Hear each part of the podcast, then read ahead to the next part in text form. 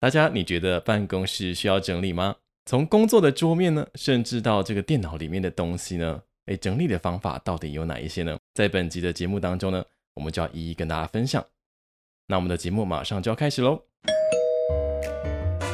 欢迎光临，你现在收听的是 YS 直营门市，这是由劳动部劳动力发展署北基宜花金马分署青年职涯发展中心所创立的 Podcast 频道。在节目当中，我们将邀请职涯咨询师、产业达人以及各领域来宾，和你一起分享丰富的职涯知识及产业新知。现在就收听 YS 职营门市，让我们陪你在这里找未来。节目马上就要开始喽！Hello，欢迎收听本集的 YS 直营门市，我是店长 Tony。像我们现在啊，处在这个时代呢，其实不管是这个有形的物质，或者是这些很多的资讯，都是爆炸的状态，所以呢。整理就变得非常的重要哦，不管是我们小至我们的生活当中，甚至我们的人生，其实都需要整理。那不知道听众朋友们，你们也开始整理了吗？今天呢，我们就要在节目当中和大家来聊聊整理的这一件事情哦。那整理其实也有很多的方式，然后也有很多的这个呃，像学派理念都有点不同。比如说，像有人提出 less is more 断舍离的方式，还有极简主义，甚至有人是很佛系的整理。那以及这个大家应该都有听过这个全球非常红的近藤麻理惠提出的这个怦然心动的魔法，就是麻理惠流这一套整理方式。但是其实呢，无论哪一种这个方式呢，最希望达到的目的都是达到我们的身心的平衡，然后让我们的生活更有秩序，也是让自己更快乐的一个方式哦。那其实呢，这个工作上面呢，整理也是一个很重要的一个过程哦。像这个办公家具非常知名的叫做 Herman Miller。他们呢就曾经做过调查，发现工作的环境呢跟我们这个工作的效率其实真的存在很大的影响哦。那有没有哪一些整理的方式是可以提高我们的这个效率呢？今天呢就要来跟大家分享一些些整理的小技巧。那同时我们今天也特别邀请到这个 YS 直营门市的副店长 Sean 一起来到线上和听众朋友们聊聊哦。接下来呢，让我们欢迎 Sean。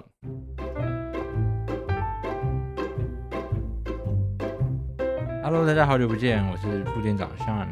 Hello，那我们像现在想要先聊聊的是这个工作上面的整理哦，所以我们可以先从这个工作的桌面整理来开始哦。想，因为很多人都说，如果今天把桌面整理好，其实可以减少干扰，而且更容易让我们进入到这个心流的状态。那不知道 Sean 可不可以跟我们分享说，哎，你自己在这个工作桌面整理上面有没有什么样的技巧，或者是？你的方式是怎么样呢？其实我以前没有什么在整理桌面，然后就会容易堆积一些不必要的书在桌面上。当下觉得需要了，但其实每一个专案执行到一定程度之后，一定会有一些多余的物件。对，比如说开完会的纸条，那上面的内容如果已经讨论过了，那确实可以不用留存，或者是我已经把它电子化了，应该就要拿就可以回收或什么的。那、oh. 我就习惯都是放着。其实我是也是今年才有比较特别把桌面整理，阿姨还跟我说：“哎、欸，你今年的桌面看起来比较干净哦。”之前的不是就对了，之前的不是。那我觉得做了这件事情之后，有确实让你觉得，哎、欸，每一个工作都到一段落，然后你把所有事情都完结了的那种感觉，是还蛮特别、蛮不错的啊。嗯，所以就是你会现在就是想要做一个调整，就是当事情这件事情完啊、呃、结束了，或者这个文件已经。发挥它的作用了之后，你就会让这个文件哎不要再出现在桌面上了。对，因为相关的整理方法其实有看到，但没有实践。然后也这边也跟大家说，平常 Tony 的桌面就是非常的干净。那下班之后他说，哎，这个人是还还在位置上吗？等等，就让人家干净到大家觉得，哦，这个人是不是要来上班？啊我以前的桌面就是一堆东西，然后我可能还有一些活动用的道具啊、布条啊、哩哩扣扣的。就会看起来比较繁杂杂乱一点。那今年就开始尝试整理，才想说跟大家分享一下整理完哎，我目前接近一个月的感受，然后也跟大家算小小揭秘一下 Tony 平常整理的方法给大家知道。呃，当然我我自己个人是有一点点强迫症啦，对对。好，那我们这边其实也有，就是我们在这个网络上其实也有很多人分享自己的不同的一些方式哦。那我们这边也稍微。跟大家分享我们呃找到的一些我觉得还不错的方法给大家啊，像是在工作桌面整理呢，第一个呢就是聊聊这个摆放的这个位置哦，像呃很多人都会说办公室的桌上六三一的法则，六成是放文件的部分，三成呢是物品的部分，那有一成是放书籍的部分，是呃可能蛮多人认为是一个理想的一个标准这样子。那再来，他们第二个呢，分享的是在灯光的设置，也就是说，我们在呃工作当中的时候，其实如果灯光不够亮，如果你今天工作的地方灯光是不够的，其实你真真的需要增添一下，例如台灯，或者是像近年蛮红的这个荧幕灯，其实都可以让你的在灯光舒适的环境下，你其实会更容易进入工作的状态。那像灯光也有分颜色嘛，所以有白灯跟黄灯，甚至有的现在都可以调整很多，就是很多色系，就是它不会只有白跟黄，它可以、嗯、色温可以调整。对，色温可以调整，没错，就是色温。对，那白灯呢，就是当然就会更容易专注，那黄灯会比较有放松感，那你就可以调整到你自己最喜欢的状态。这是一个灯光的设置。再来是舒压的小物，那舒压小物其实有蛮多类型的嘛，比如说有的人会喜欢放小玩偶、角落生物，或者是盆栽。甚至呃，可能一些照片，比如说呃，跟男女朋友的啊，或者是家人的照片、小孩的照片等等的。那当然也会有人放一些激励自己的一些话语，这是舒压的小物的部分。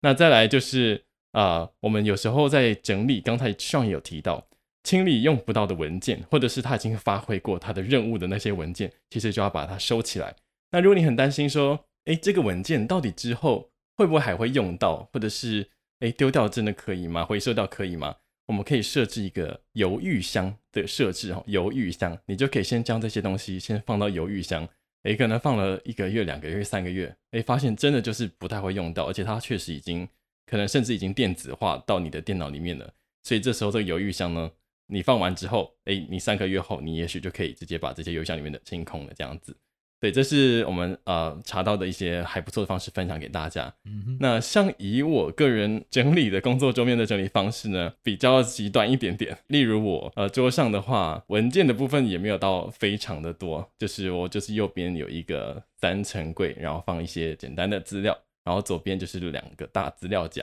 那其他我就是放我的这个小盆栽啊、呃，有真的活的盆栽，也有像 IKEA 出的那个假植物的盆栽，比较不会有问题。对对，因为有时候植物会被我 养太久就坏掉，对，被我养死掉的，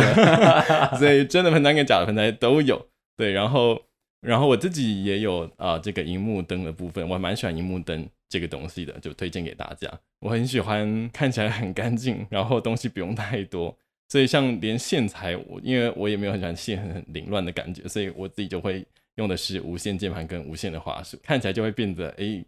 我就就觉得我的心里面比较 放松的感觉，比较舒畅。有线就是在你面前这样晃来晃去，让你烦躁。没错。然后我自己就会呃有放那个流体画，就是我以前做的那个流体画的那个画作，因为我觉得哎、欸、还蛮还蛮不错的，所以我就当做它的当做我的这个摆饰的。这个装置，嗯，对，就是放在我的桌面上面。嗯、对，那犹豫箱我当然自己也有设置，就是因为有时候真的会有一些呃文件，或者是甚至有的来电的一些讯息，可是这个讯息后来不知道到底要不要使用，那我就会先丢到犹豫箱，然后发现哎，过了一阵子好像都没有再使用了，那我就会将犹豫箱清空了这样子。嗯、对，然后以及说有一些如果已经扫成电子档的话，那我就会很放心的放进我的犹豫箱里面。对，这是我个人自己的方式。那我觉得。这样做下来，其实就会，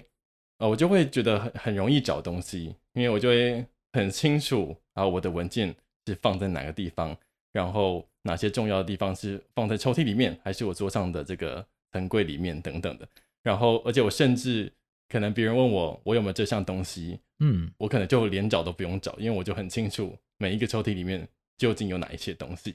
对，所以。当我回答说我没有这个东西，就是真的没有这个东西，比较不会对自己疑惑这样吗？对对对对对，你这样讲突然让我想到我以前小时候，我小时候就是家里东翻西找，就是大探险，因为家里就是这么大，也没什么好玩的，那你就会去东翻西找，哎，其实这个抽屉有哪些东西好，你看过有印象。但有一天呢，爸爸妈妈就会说，哎，要找，比如说找胶带好了，他说，哎，怎么都找不到，然后身为一个小屁孩，就啊，我知道在哪里，就可以跑到那个家里的深处去把东西找回来。因为他说：“哎、欸，我今天都呃很清楚，我这个环境里面都是我能掌控的。那对今天有需要任何的，不管是文件或者是文具，甚至是一些你可能平常备而不用，只有在紧急时刻会用到的东西。那因为你平常有这样子去收纳或者去理清自己有哪些东西的习惯，没错，真的有需要用到的时候，你就不会多买。或者是再去多花时间，我觉得蛮好的。真的，我们待会呢，在后面呢，也会跟大家分享在生活上面的一些整理。没错，刚才希望就有提到多买这件事情。好，那我们刚才呢，分享的是这个工作桌面的整理。那接下来呢，在第二 part 呢，我要跟大家分享的是工作电脑系统的整理，因为我们不是可能只有桌面上面整理干净，电脑系统里面其实也非常重要哦。嗯、那这个部分呢，我也想先和这个 Sean 聊聊，不知道 Sean 呢，你自己在。工作电脑里面的这个系统啊，嗯、你是怎么样整理？我记印象蛮深刻，我有瞄过你的那个桌面，好像也有一个资源回收桶放在正中心的地方，很好，很有趣，很可爱。嗯、那你有没有其他的一些整理的方式，也可以跟我们来分享？哦，我觉得从以前，因为我算蛮早就开始接触电脑这件事情，那时候觉得桌面很凌乱，你会有一种无法接受，我又找不到我的游戏在哪里，因为可能灌了一百个游戏，但是你要玩的话，那就藏在这些游戏之中，所以我把它放在一个桌面上相对容易找的位置，然后常常会需要去设定电脑里面的资料，嗯、那我就会把我的电脑这个桌面，因为我们现在应该大部分人都使用都是微软的系统嘛，所以就会有这样的问题。那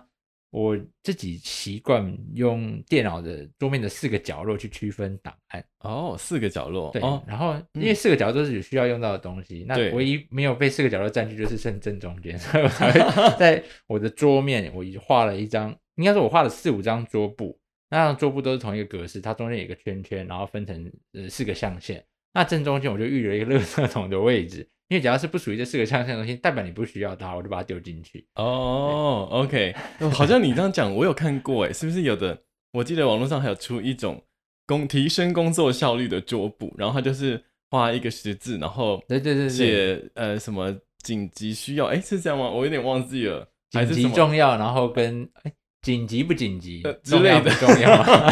对 对对，然后去划分这个哪些事情是需要处理，然后都不重要，那就丢到垃圾桶，就丢垃圾桶，没错。哦，OK，所以这是其中一个方一种方式啊。对，那像其实我们这边也提供一些些方式给大家，比如说我们在工作完立即归类，其实就像刚才提到的，不管你的归类是放进资料夹里面，或者是放到这个荧幕桌面呃桌布上面的四大区块里面，这都这都算是一种归类。然后，然后如果不需要的部分呢，就把它丢到这个资源回收桶。其实我觉得资源回收桶有一部分也像犹豫箱的感觉一样，因为你如果丢完之后，你如果没有立刻清理这个，对，它还在嘛。那如果你今天临时真的要找东西，其实你到你的这个回收桶里面还是找得出来的这样子。对，然后以及说在我们的命名，其实我觉得也很重要，就是有时候，呃，这这边我就自己分享我自己的这个工作电脑系统的整理啊。就是像我觉得，因为我我们是办活动很多类型，嗯、所以每一场活动呢，其实我的活动命名跟资料夹名称呢，都会有一些些要一一致性。就比如说，我一定会先输入日期，然后呢是什么样的活动名称，然后活动的分类。所以当我这样输入完之后，它按自动排列，它就是完全很整齐的排序下来，然后。也我也会很善用搜寻的这个功能，功能对，只要我只要因为我都会打好，所以只要 key 好关键字，比如说我 key 讲师，哇，那整排就全部相关资料全部都出来了，这样子。所以我觉得命名也是非常重要的。那当然前面提到的就是处理完这个文件，那立刻就进行归类也是非常重要的。所以我觉得这两件事情做好的话，你的桌面上面应该就会都是留有需要的东西，然后如果不重要的东西。或者是甚至有些文件是重复的，嗯，那基本上它应该都不会出现在桌布上面。那因为像我不是用这个四大块的整理桌布，我都是把它丢到资料夹，因为我会希望我的桌布越少，都不能乱，越少东越少东西越好，这样子。对，所以我桌布好像只有大概九个资料夹吧，就排成像九宫格一样。对，然后就是我可能真的常用的资料夹这样子，然后东西下载完它就到桌布，然后。所以最新下载的东西在桌面上面，我就可以立刻处理，然后让它跑到资料夹里面，类似这样子，就一直保持这样的状态。嗯、那这边是电脑桌布跟一些系统资料夹或者是命名的方式。那其实再来就是，那在工作上面呢，呃，我可能运用的一些管理的工具，嗯，比如说像是专案管理很很有名的一个软体叫 Notion，之前可能也有跟大家分享过。那像我就是每一场活动就会使用 Notion 来进行。呃，不管是代办事项或者是一些工作上面的一些细节，我觉得放到 Notion 里面。嗯、那当然也会搭配这个 Google 的行事历啊，这个 Google 行事历里面也有代办事项，我也觉得很好用，嗯、就是它就一目了然。所以当这个两边一起能搭配起来，我自己觉得工作起来会比较开心。嗯，啊，如果像我的话，我都只有用 Google Task，就是刚刚 Tony 讲那个代办事项，嗯、因为它里面都在分子项目，我就知道今天打开项目就是哦，我还有哪一些事情没有完成。没错，我觉得还有很重要一点是，你今天决定任务的时候。如果可以，务必给他一个期限，你这样才会知道哪一些东西在追着你跑，或是有些东西你甚至可以提前完成，然后会比较有助于你去完成这些产生的任务。对，所以呢，其实刚才有提到，就是也要设定一个这个截止的期限，不然它就会无限的延伸下去哦。好，那这刚这个部分的话，会是在电脑系统里面的这个一些工作的一些整理，也分享给大家。那其实呢，我们谈论到这个工作整理上面呢，其实除了工作啊，生活上面的整理也是非常重要的。小至生活，大至一生都会需要跟整理有关哦。那不知道这个上的部分呢，你在生活当中也是会像整理工作桌面，或者是整理比如说电脑系统里面这样的方式去系统化自己的生活吗？系统化我的生活，我觉得要。谈的话比较像是我们东西会希望都放在同一个地方，嗯嗯，但我这件事情有想象跟执行上的落差，因为其实我很常找不到东西，就是我预期我这个东西放在 A 处，但是我可能比如啊讲钥匙圈好了，我出我出门前我就是在我预计放钥匙的地方放在那边，我会去找。但如果有一天找不到的时候，就我就会完全没有 方向，说啊，我东西放去哪里了？因为我觉得生活空间是一个跟工作桌面不太一样的地方，嗯，因为它更复杂，就是它涵盖的东西涵盖的范围更广，而且我觉得是状态的不同。因为在办公空间，你就要做的事情就是工作居多嘛，对对。那你在处理工作的时候，你很知道你现在要干嘛。但因为生活的时候，有时候是休闲。那、啊、当休闲的时候，那个人不一定在这状态上，我可能就是比较放松，嗯，那东西就会被我放到别的地方，完完全明白。但是要整理嘛，可能大大项目的整理啦，那我觉得可能每个人依据整洁状况不一样，有些人可以忍受就是床上有很多东西，啊，可能我就会以活动区块做分类，衣柜就是放衣服的地方，啊、床就是放枕头跟棉被的地方，是，是是，然后食物就是放在。厨房或者是冰箱，或者是你在客厅、嗯、啊，客厅就是一个比较 复杂的区块，没错，会坐在那边吃东西或是干嘛的，那可能就对客厅的容忍度就会提高，提高。那我自己觉得，哎，稍微的划分一下下，有些东西应该放在哪里。嗯，但你要说看起来整洁，就不可能不会像办公室这些东西这么有条有理，那就是随意的摆放在那个区块就好了，嗯、就是这样才有生活的感觉嘛，对不对？没有到这么的井然有序。嗯嗯。嗯那像生活整理上面，其实也有一些些小小的方式啦，就是比如说像是刚才有提到的这个物品的归类。嗯、那呃，比如说以我的家人来说，我的家人呢，有时候会不小心做出一些事情，就是他想要找东西，然后呢，可能是他自己归位的，那他就会问我说：“诶，你知道那个东西在哪里吗？”嗯，然后我心里想说：“诶。”我们家有那个东西，我也不知道哎，我也不知道在哪里，然后导致呢，最后因为就是找不到，所以他们又再去买了那个东西，只有在了某一天才发现啊，原来东西在这里，所以家里呢就会有可能那样的同样的东西重复购买，呃，两三个，对对对，然后我就我不知道，我后来就觉得，啊、我就觉得，嗯，这个不行，就是对我来说，我我我没办法接受这样的事状况发生，嗯、所以我一样会把在。刚才可能工作上面的整理也会用在我的生活当中，是就是我我有什么样的东西，我应该都我就会很清楚我有没有这个东西，然后甚至有几个这样子。如果真的有需要备用的话，我也知道我就会有两个，所以当我要买的时候，嗯，我就会很清楚我已经有这个东西，而且在放在哪里，所以我绝对不会让它重产生重复购买的状况。然后以及说，我觉得生活上面呢，我觉得也不是说东西不是越多越好，我觉得而是真正就是够用。我觉得需要的，嗯这样才是最好的这样子。嗯、因为就是比如说家里有时候可能，也许一开始空间是大的，但是不知道为什么生活一段时间，好像空间越来越挤，越来越拥挤，嗯、就是因为可能很多东西都会把它填满，但是后来仔细去，有些东西其实放到那边是没有用的。所以我就觉得有点可惜。有一些东西，也许它可以不管是卖掉或者是舍弃，对，那我觉得这都是一种方式，可以让这个空间还给自己这样子，对。嗯然后我觉得有时候就是，如果你本身就比较不是那种给呃愿意丢掉的人，就是舍不得丢掉的人，或许就要从这个源头，哎，你在买东西的时候，可能就避免去购买它，这样子，除非你是真的需要。对，那我觉得呃，去区分想要跟需要这个功课，其实就还蛮大的。嗯，因为我个人，我个人我是没有什么购买欲望，所以我的东西其实就理论上不多，但我可能会囤积一些小东西，但是那个小东西我就会。哎，会逐渐发现它越来越多。那小东西就是橡皮筋、塑胶袋哦，所以有时候要要要丢垃圾干嘛的，就是要包，就觉得好像会用到了，但是你就有一天回头看，哎，怎么又多了一大串橡皮筋放在桌子上？对，那我之前的办公桌就是这样，因为办公室有时候会有便当、有饮料干嘛的，我就会把那些塑料袋留下来。那我一在今年通通把它 全部都丢掉，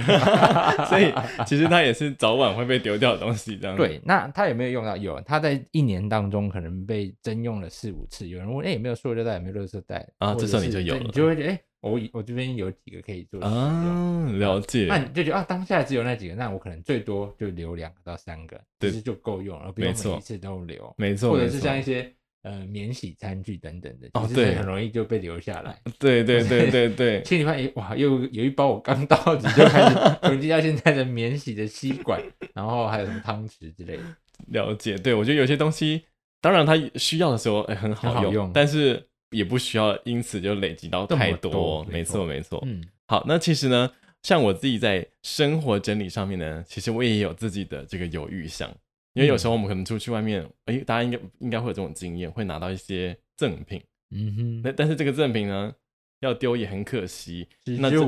对，只可惜、啊。但是放在家里呢，又很定 位。对，这时候呢，我会先把它放到我的犹豫箱里面。好，嗯、然后呢，一样，大概过了三个月后，假如真的我一次都没有拿出来，甚至忘记这个东西的存在，那我当我去清理我的犹豫箱的时候呢，这个东西呢，就有可能会被我，比如说送出去。对，那如果真的也没有人要的话，那我可能就会把它丢弃，这样子。嗯、对对对，就是或者甚至就是在一开始赠品的时候，我就不会，我蛮常我蛮常别人要给我赠品，我会说不用了，谢谢。对对对，我发现都是你只是客气而已，因为你是个客气的人。有，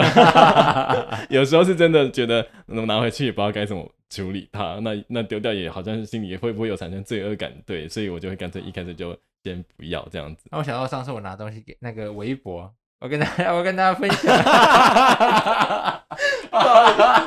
没有，因为我爸爸是一个很乐善好施的人，他最喜欢买东西送大家，不管是大大小小的内容。所以那一天我在我的车厢就翻到了一包那种围脖，然后它是有弹性的，你可以就是从头套上，然后但是这个花纹就非常的特别。然后我刚好说，哎，我要骑车，然后 Tony 就停在我旁边，然后就说，那我就跑过去问他，你要不要这个围脖？他就出现了那个，呃，这个东西会进犹豫箱的那个犹豫箱的表情，说没有没有关系，谢谢，真的。但是有时候这里有些有些情境会就是觉得人家的好意要怎么办呢？对，因为对方不一定知道你有这些一些那个强迫症或者是犹豫箱的这些东西嘛。对，在当下，嗯，但我当时好像还是委婉的拒绝了，这样。对啊，他看起来超尴尬的，委婉。但是这样你可以理解的，我我一直都理解，我说好像就是没有，嗯、就是没有需要，因为我也会这样子去拒绝某时候某些赠品或商品。那我有觉得我可能会用到，我可能就会拿；如果不用到，我就不会拿。像路上的这些传单，我不会，我不想看的我就不拿。对，对，对，对，或者是我觉得我可以帮助他早点下班，我偶尔才会拿，不然剩下的时间我就会让他略过。略过，没错没错，对。嗯、当然有时候真的确实别人的诚意。或者别人的好意，嗯，也会不好意思。对啊，像像呃，Tony 这样子，就是比较常顾及别人的感受，然后他有时候又觉得自己的做事的方式受到了挑战，因为觉得这东西他拿回去确实就不会用，他拿了丢掉也有点浪费，好像就变得很两难，才会有这种功课产生。大家稍微注意一下。好，那刚才是生活的整理，那其实我们也很想跟大家分享，比如说像是。呃，人生当中其实有一些些地方，我觉得，比如说，呃，人生的整理上面来说，例如，呃，大家不知道没有这样的一个经验啊，就是我们可能在人生的一个阶段的时候，其实会不知道自己，哎，到底做了哪一些事情，或者是完成了哪一些成就，有时候突然没有仔细去想，好像就会忘记这一件事情。所以我觉得帮自己建立一些大事迹啊，帮自己建立一些大事迹，嗯、你在人生的每一个阶段有一些点点滴滴的回顾，我觉得都是蛮重要的哦。那像如果以我个人的方式呢，呃，比如说我可能在一个年份，比如说二零二二或二零二三年，会有一个自己的资料夹。对，当我在这一年里面完成了什么活动，或者是参加了什么样的呃事情，有什么样的成就，那里面呢就会有很多的细项的资料夹。那不管是呃作品也好啦，或者是当下的，其实里面有一些文件，甚至是照片等等的，就会被我放在那个里面进行整理。嗯、所以每当我去看每一年里面打开的时候，哦，我这一年参加了什么东西，做的什么事情。当时遇到了哪些人，然后以及圣经是什么样的课程内容，都会放在那个里面里，嗯、所以我就会觉得，哎，这样的一个人生点滴的回顾，我觉得还不错。然后不知道 Sean 这边你有没有自己的一些方式呢？我，我其实没有，现在回想起来，我是没有在记录我的人生，我都只有在写履历之前可能会盘点一下。但我觉得这件事情其实是，呃，有些人会时时刻刻都在记录自己的生活，那。那这件事情你有没有办法去养成一个习惯吧？因为像我就会觉得，哎，我需要某一个情境去促使我整理自己的大事记。那整理完这些东西，我可能并不会实质的把它变成一个像工作集或者是作品集这样的方式呈现。那我就大概记在我的脑海里头，我做做了哪些事情。嗯，那嗯，我觉得 Tony 的方法会。更适合大家去效仿，因为确实，我觉得回到诶职涯发展中心的状态来说，你已经很需要说每一个时期、每一天，你都知道自己是怎么过的，那当然才会继续朝你的方向前进。嗯，那尤其是在你需要去整理所谓的履历或者是作品集的时候，如果你有养成这样的习惯，平常就有在依照建立自己的行行为模式，那想当然在遇到要盘点的时候，你就会非常的有目标，也有规则，而且时间也会比别人快很多。嗯，没错。所以我觉得在建立大事记这个部分，我觉得大家是可以找到自己的一些方式来进进行记录的这样子。对，然后再来就是人际存折，就是我们可能就是活得也蛮大了，也认识很，可能也遇到很多不同类型的人，但其实慢慢长大之后，会开始也会进行这样的一个整理，你会开始知道，哎、嗯，哪一些。诶，跟你是很契合的人，或者是哪一些其实碰调或者是频率其实不太一致的人，嗯、对，那这时候，那以前我就是那种，呃，基本上，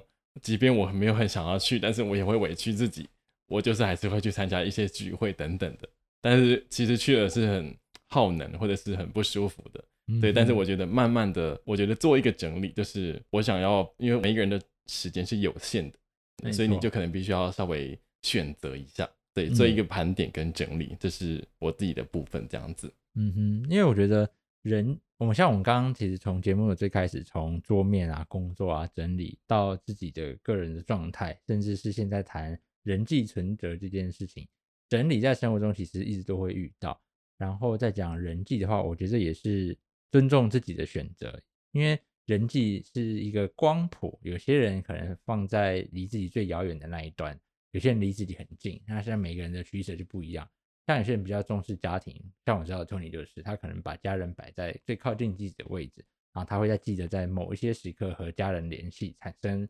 这一些必要的化学效应。那有些人其实真的不是很重要的人，你可以把它聚在光年之外，其实都是可以的，对吧？因为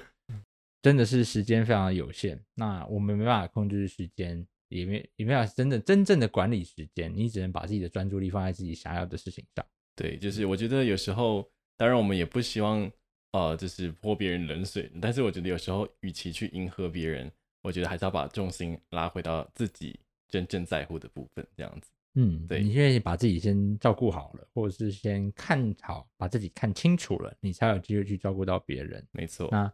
嗯，也希望说今天在线上听到这期节目的大家，我们也可以一起从呃生活上的小事开始，慢慢的整理，慢慢建立这个习惯，永远都不嫌晚。像我也是现这几年才觉得，哎，有在逐渐的去整理一些东西，那你就会对自己的状况越来越清楚。嗯，没错没错。所以这部分呢，就是要跟大家分享是生活上面，甚至人生上面的整理。其实我觉得整理就像是一个与自己对话的一个过程哦。没错。所以最后呢，我们要来跟大家分享的是这个整理的发现。我自己的发现跟改变是，最先想到就是我的心里比较更轻松的感觉。嗯，我觉得就是好像比较轻松了一些些，没有这么太多的负担这样子。对，然后以及说我也更清楚自己。现在拥有什么，然后哪一些呢？对自己是重要的，就是我会，我就我也觉得更清楚这个部分。对，那再来就当然就是因为你慢慢知道哪一些是可以舍弃，哪一些是让你有感觉的，想要留下的，所以你会找到自己的风格。嗯，对，这也是一个方式。最后呢，就是我觉得时间好像有时候会觉得多出来的感觉，对，就是好像留给自己的时间也会比较多一些些。这是我的一些些发现了。对，那不知道上呢，嗯、你会不会有什么样的整理上面的一些发现呢？我的角角度跟 Tony 不太一样，因为我自己觉得整理对我来说是比较花时间。为什么？因为我平常在做事的时候，我找到东西可能就好了。但我觉得，呃，有花时间整理，当然是可以让自己在进行专案的时候更有效率。嗯，但。我我会自己会觉得啊，我必须挪出一个时间来确认一下这个场域或是这个环境有没有符合我对于整齐或者是整理干净的那个状态。嗯，对，是。然后就是一个一项小功课，但我不觉得这个小功课是多大的坏事啊，只是你要说它是有一点点小负担的嘛，我自己觉得是有可能。嗯，那因为当这件事情对你来说是有点 小负担的时候呢，那你可能。要维持，就真的需要花一点心力。是，对，我也相信这是很多人在整理中心上遇到的困难。我今天整理第一天、两天、第二天，但是维持了一个礼拜之后说，哇，不行，我很多很多的事情都在整理，那可能就要去探索一下，终究让东西变乱的源头是出在哪里，它就是对比较有帮助的事情，而不是单纯的哎照着别人的方式去整理，而是找到符合你的模式。了解，对，我其实我觉得，上有提到一个很重要的地方，其实我们今天。透过这个节目呢的内容跟大家分享，当然不是说呃一定要按照我们今天提供的方式去做，嗯、因为我们最主要其实是想要让大家找到属于自己的一些整理的方式。